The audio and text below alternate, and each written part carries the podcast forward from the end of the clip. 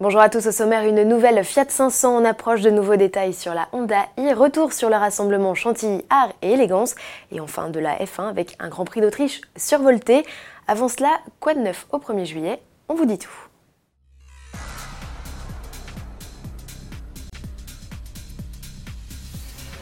On vante leur discrétion, pourtant c'est aussi l'un de leurs principaux défauts, enfin disons plutôt c'était, car à compter de ce 1er juillet, les constructeurs doivent équiper les voitures électriques et hybrides du dispositif acoustique Avas. En 2021, tout le parc roulant immatriculé devra en disposer.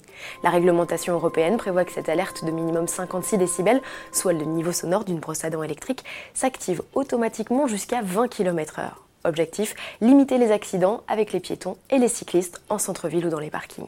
Certains modèles en sont déjà équipés, c'est le cas de la Renault Zoé, du Hyundai Kona ou du Jaguar e-Pace. Autre nouveauté en ce 1er juillet, l'interdiction de circuler à Paris pour les diesels d'avant 2006 et les essences d'avant 97. Une chasse aux voitures les plus polluantes qui s'effectuera aussi dans 47 des 79 communes limitrophes situées dans le périmètre de l'A86, ce giga périphérique autour de la capitale. Les contrevenants, interdits de circuler du lundi au vendredi de 8h à 20h, encourent une amende de 68 euros. Enfin, dernière nouveauté en ce 1er juillet, et elle concerne le contrôle technique. L'examen se durcit pour les diesels dont les émissions à l'échappement sont plus sévèrement contrôlées. Enfin, pas de panique pour autant, les autos normalement entretenues passeront sans souci le test de l'opacimètre. On parle déjà de 5% de voitures recalées contre 1,4% avant. Les poumons des citadins diront merci.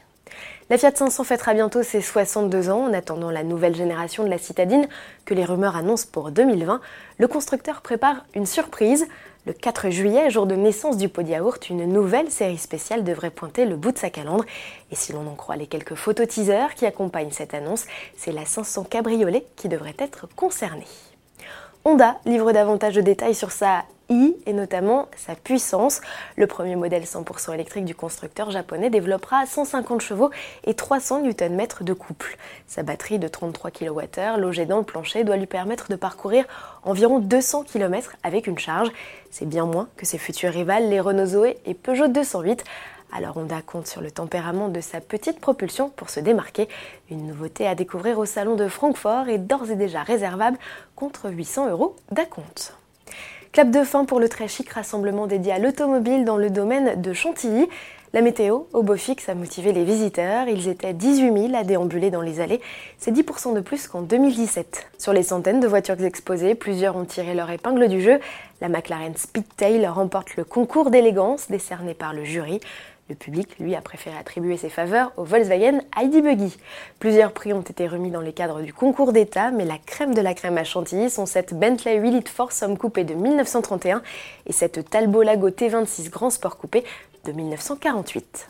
Pour finir F1, pas de sanction pour Max Verstappen. Le néerlandais conserve sa victoire au Grand Prix d'Autriche après sa manœuvre musclée sur Charles Leclerc à deux tours de l'arrivée.